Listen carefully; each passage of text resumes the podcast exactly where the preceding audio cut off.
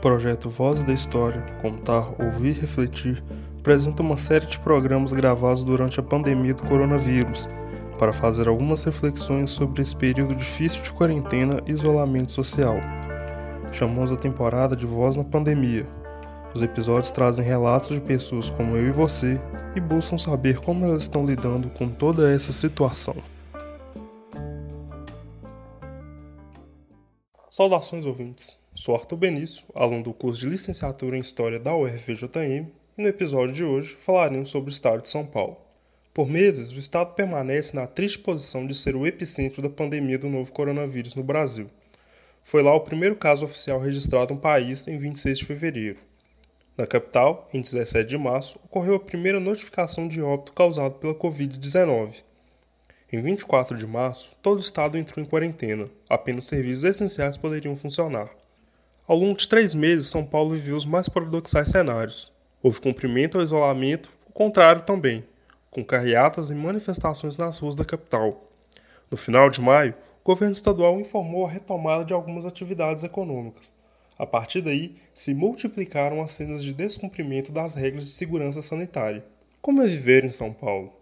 Como os altos e baixos da pandemia afetam o dia a dia dos paulistas? Isso e um pouco do fazer pedagógico é que nos contou Natan Benetti, em entrevista à professora Elaine Sodré, no dia 18 de maio. Meu nome é Natan Benetti Chamorro, eu sou professor de História, de Sociologia e de Filosofia, tenho 28 anos, me formei na UFVJM, moro em Bauru, no interior de São Paulo, que é uma realidade bem diferente do, do Vale do Jequitinhonha, onde eu me formei. Aqui a gente tem umas características tanto das relações interpessoais quanto da, das, das, questões uh, estruturais mesmo, tanto na escola como também na, em relação aos alunos. Natan, então eu queria que você me contasse um pouco da sua rotina na vida dita normal, antes de pandemia, antes de coronavírus, seu dia a dia. Eu tenho uma carga considerável de aulas, eu tenho mais ou menos 40 aulas semanais.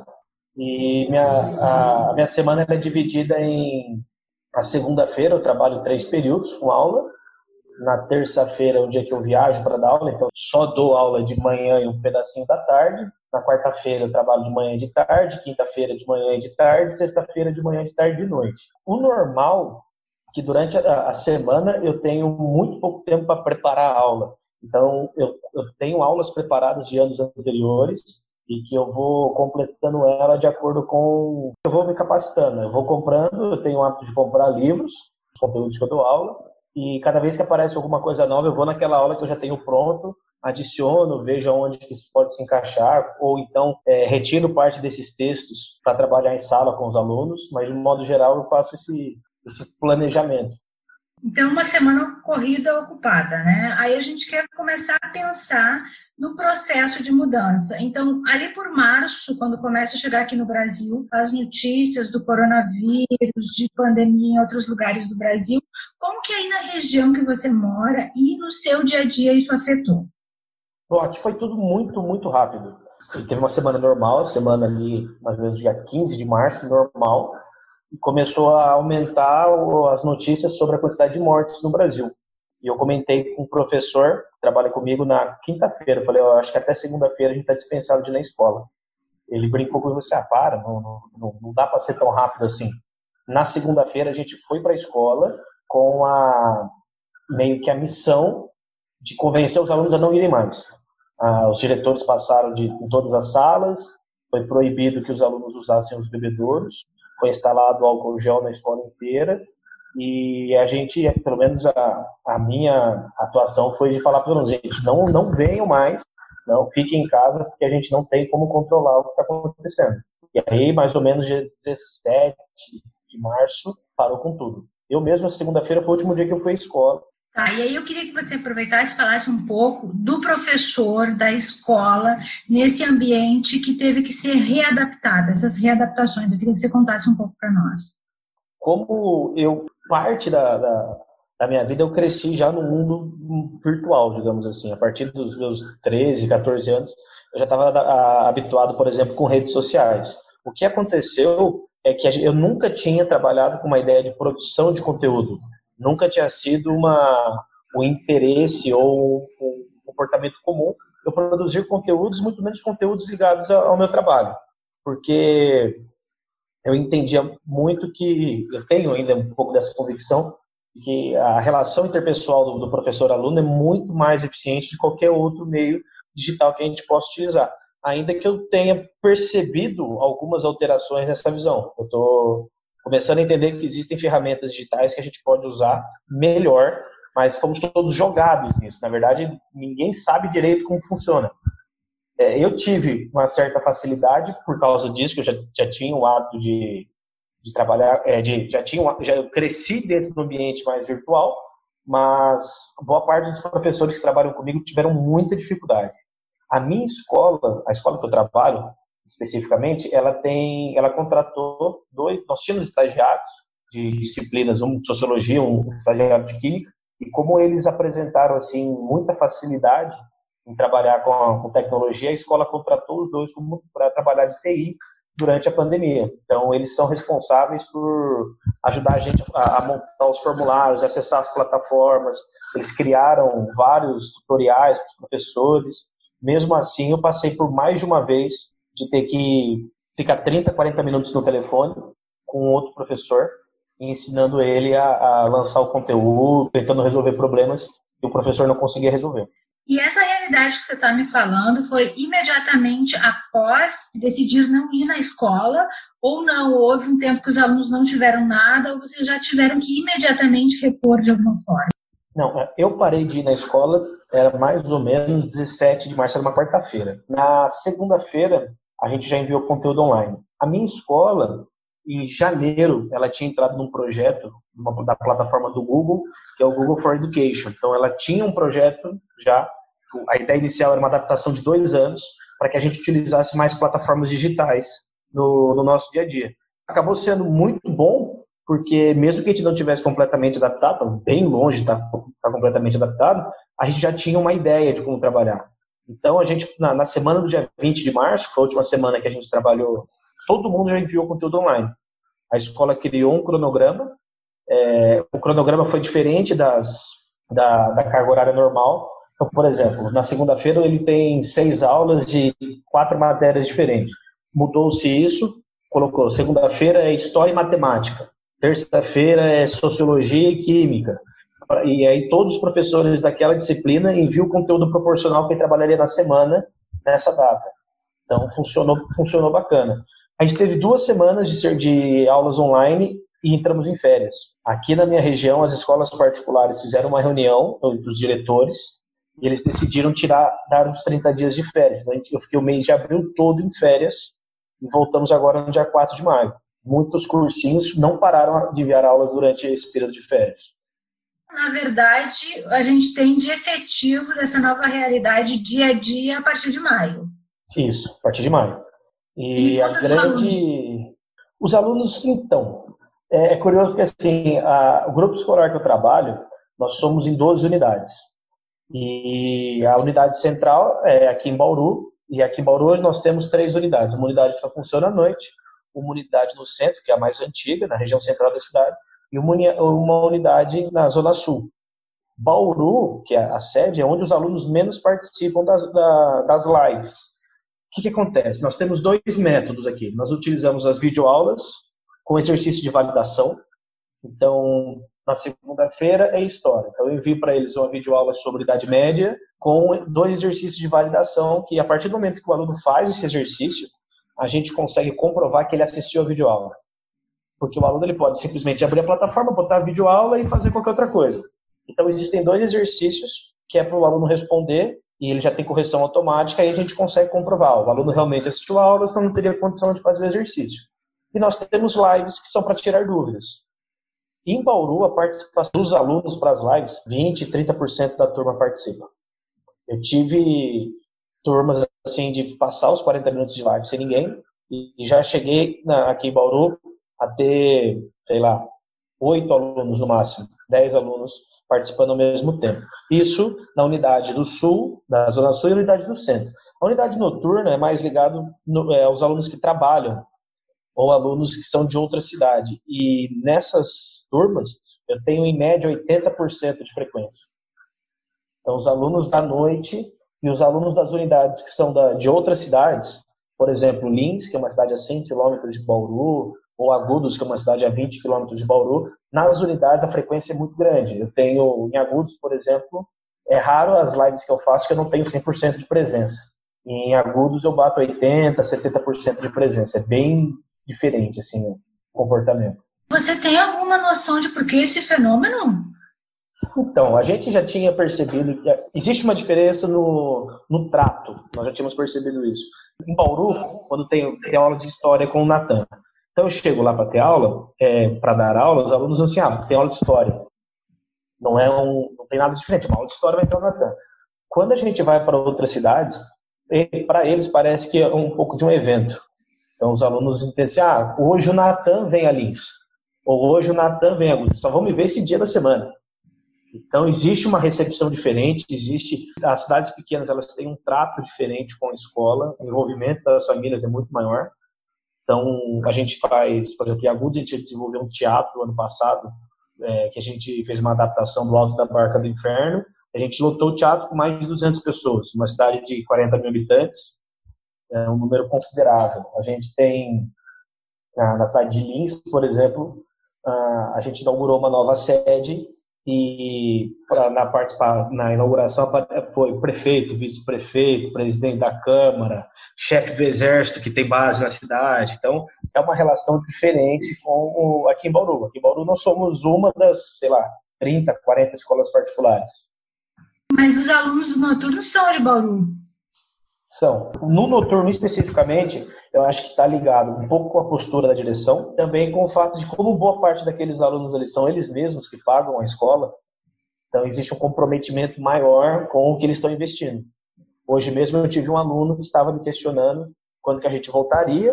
Falei, ó, não, não tem previsão, a gente está trabalhando com, com, muito otimismo julho, mas eu falei para ele, a gente não acredita nisso. Gente pegou setembro e não, não tem, assim, não tem nada que a gente pode falar assim, Aí ele virou para mim assim, então a gente vai perder o, ano.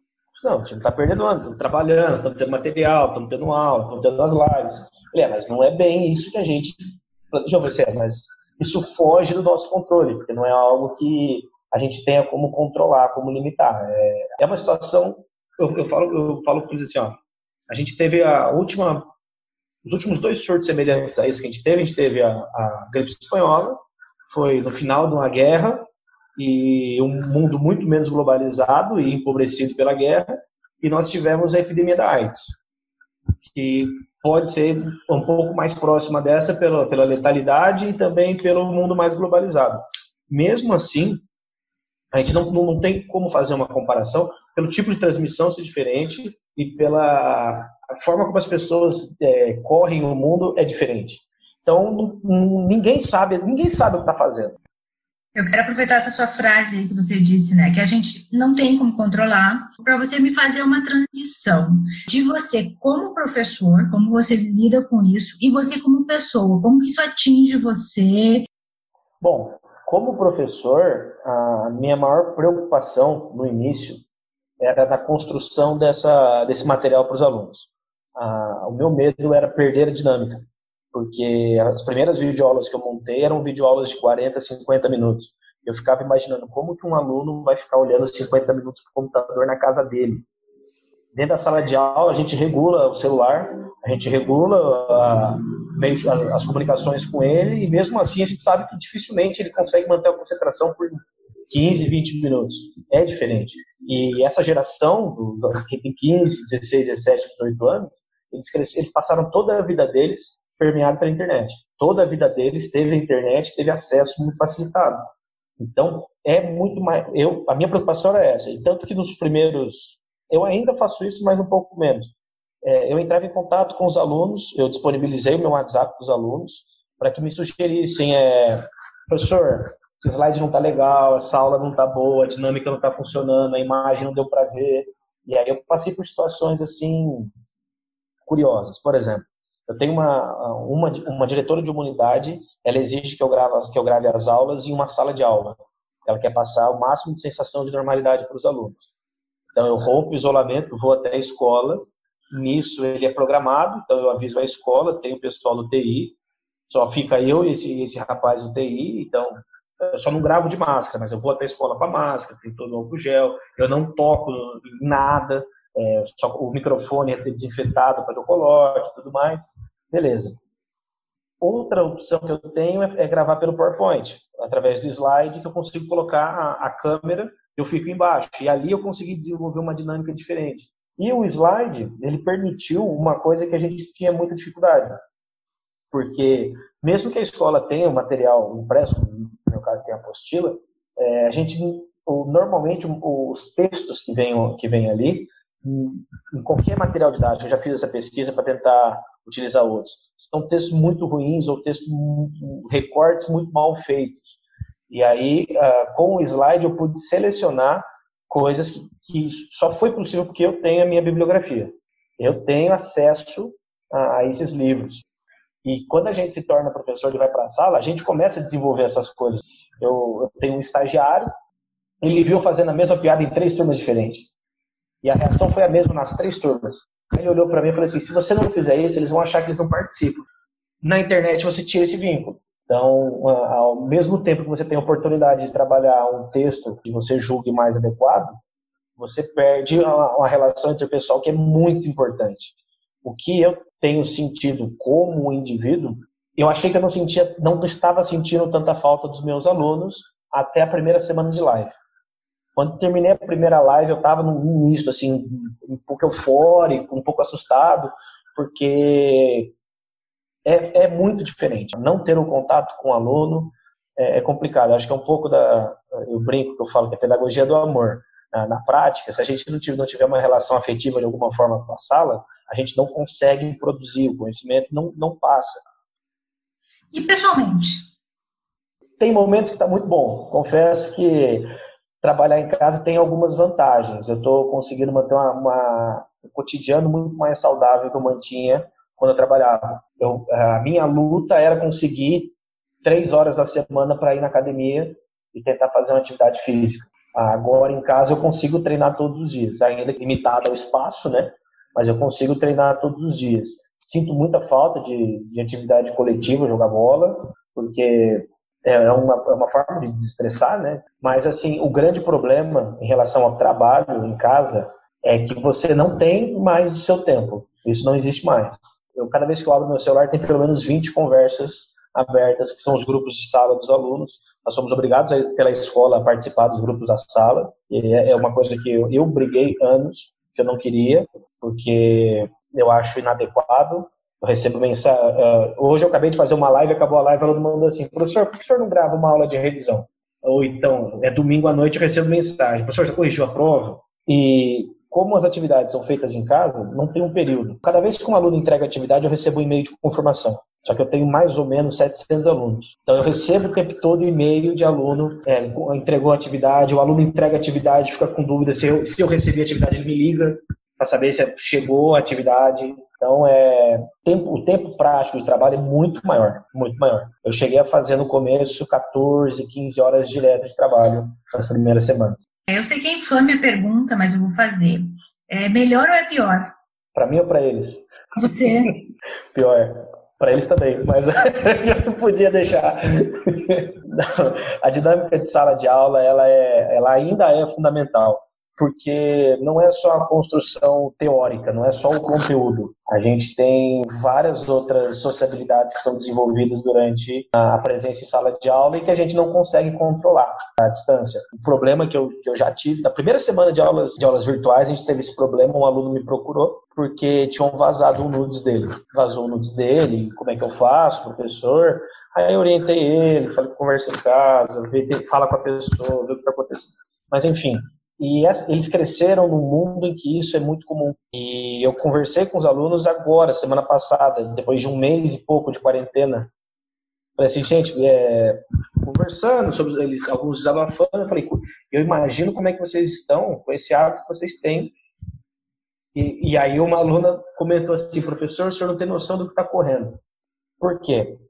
Dentro da, como eles foram criados, como essa geração se desenvolveu, a imagem digital é muito importante. E a, a imagem digital sempre foi associada ao contato. Então a pessoa viu um viu o outro dentro da escola e aí eles iam se relacionar e se ver pela internet, e eles não estão se vendo. Então, a, a tentativa de chamar a atenção está cada vez maior, cada vez mais explícita. Eu tenho certeza vai gerar diversos problemas para quando uh, essa pandemia passar ou para um, problemas psicológicos mesmo dos alunos. Você já me dá deixa para nossa última questão, o mundo pós-pandemia, que é, afinal de contas, como que você pensa ou como que você imagina esse mundo para o mundo e para você pessoalmente?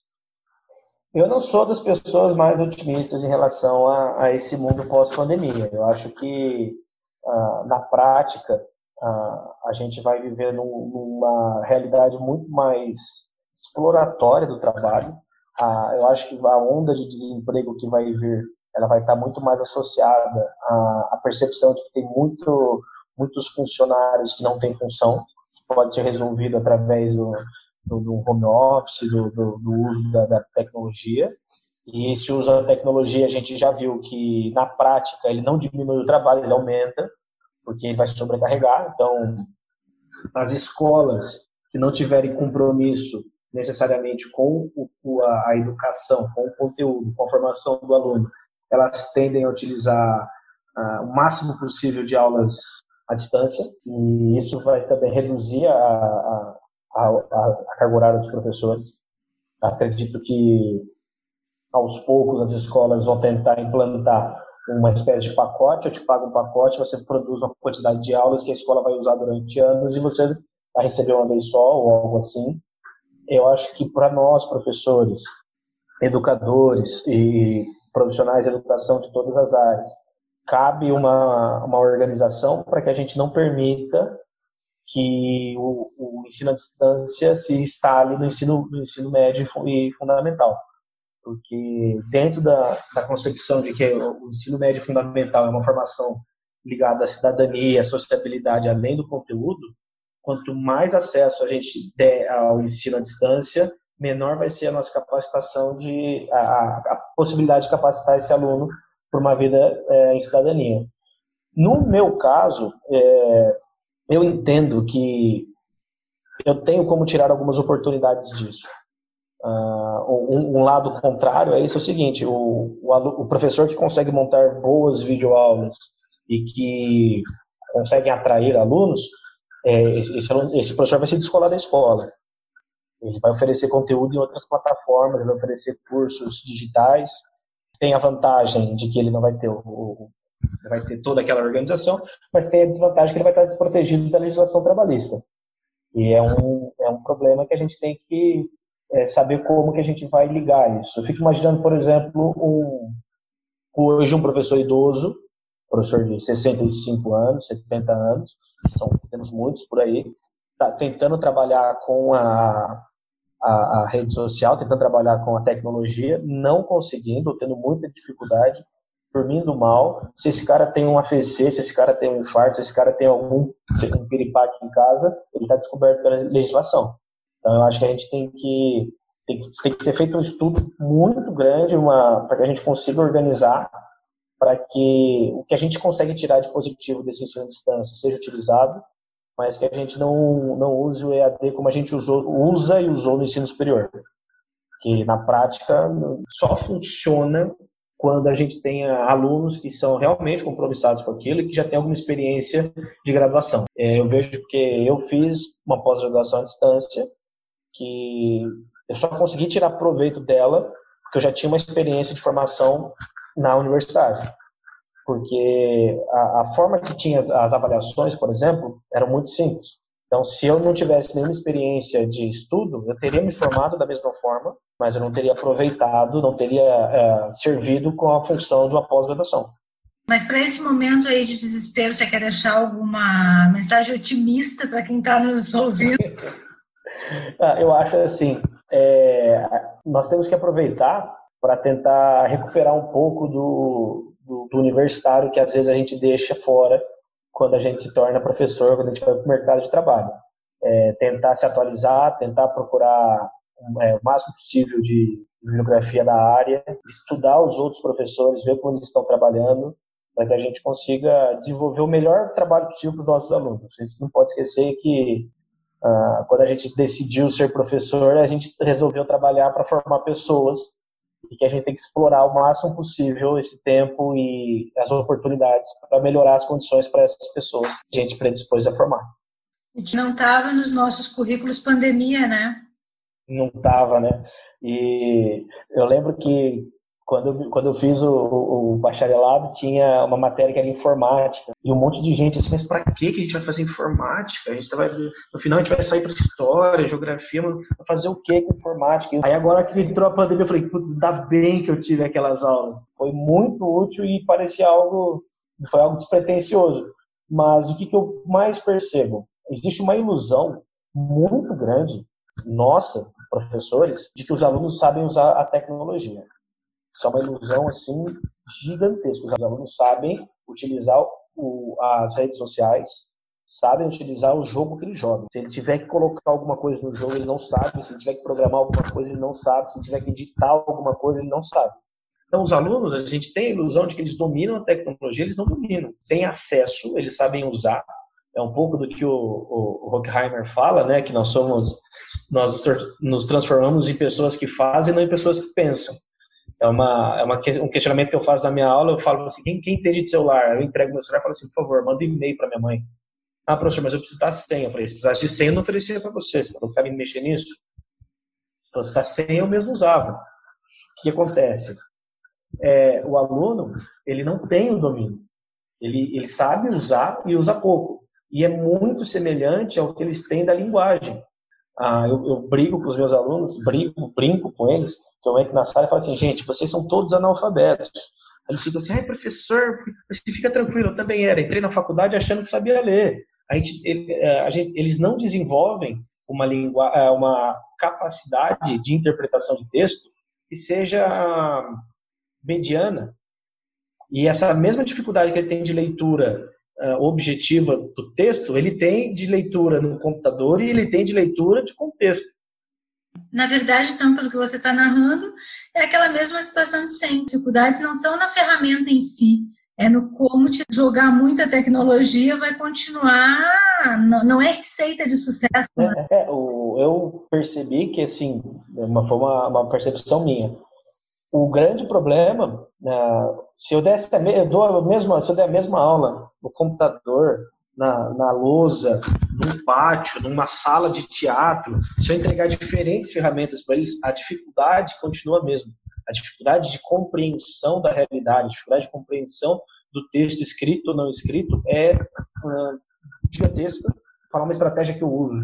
Quando eu dou mais de uma disciplina para uma turma, é, eu dou como uma das avaliações que eles peguem o conceito, a teoria de uma e apliquem na outra. Você tem que escrever um parágrafo. Então ele está vendo, sei lá, Nietzsche em filosofia e está vendo guerra franco-prussiana em história. E ele tem que relacionar o que, que a teoria do Nietzsche com esse contexto histórico, para ver se eu consigo tirar deles e, e, e, funciona. Por incrível que pareça, funciona. É, mas são alternativas que a gente só acha empiricamente, né? Sim, e é limitado a quantidade de, de alunos. Bom, Natan, eu te agradeço muito você ter vindo falar dessa realidade, da realidade do professor. É, esperamos que alguém nos escute e que utilize o que a gente está vendo aqui, né? E que você sobreviva aí esses, esse tempo de, de informática, de live. Volte, né? O convívio que a gente reclama tanto, mas está sentindo falta. É, o professor parece tão antissocial e sente tanta falta dos alunos, né? Obrigada, Natan. Isso foi um prazer participar. É, é bom a gente, é muito gostoso a gente discutir uh, um, um, pouco da prática da, da, sala de aula, porque às vezes o, a, a, experiência que eu passo aqui pode servir para professores de outras áreas e as experiências deles também. E muita coisa eu posso tirar do que está sendo produzido. Depois da pandemia, quando todo mundo sair, eu acho que vai, a gente vai ter formado uma geração de professores melhores. Tomara. Obrigada, Natan. Ouvimos como é difícil para um professor de ensino médio se adaptar às dificuldades impostas pela comunicação virtual. Não podemos deixar de lembrar que os alunos do Natan, além de ter um professor atualizado e disposto a enfrentar os novos desafios pedagógicos, não refletem a realidade da maioria dos estudantes brasileiros Infelizmente, todos os dias vemos as notícias sobre aqueles que não têm acesso a esse tipo de ensino-aprendizagem. Sobre o estado de São Paulo, no momento em que estamos gravando esse episódio, última semana de junho, infelizmente continua com a triste denominação de epicentro da pandemia no Brasil, registrando mais de 220 mil casos e mais de 12 mil mortos.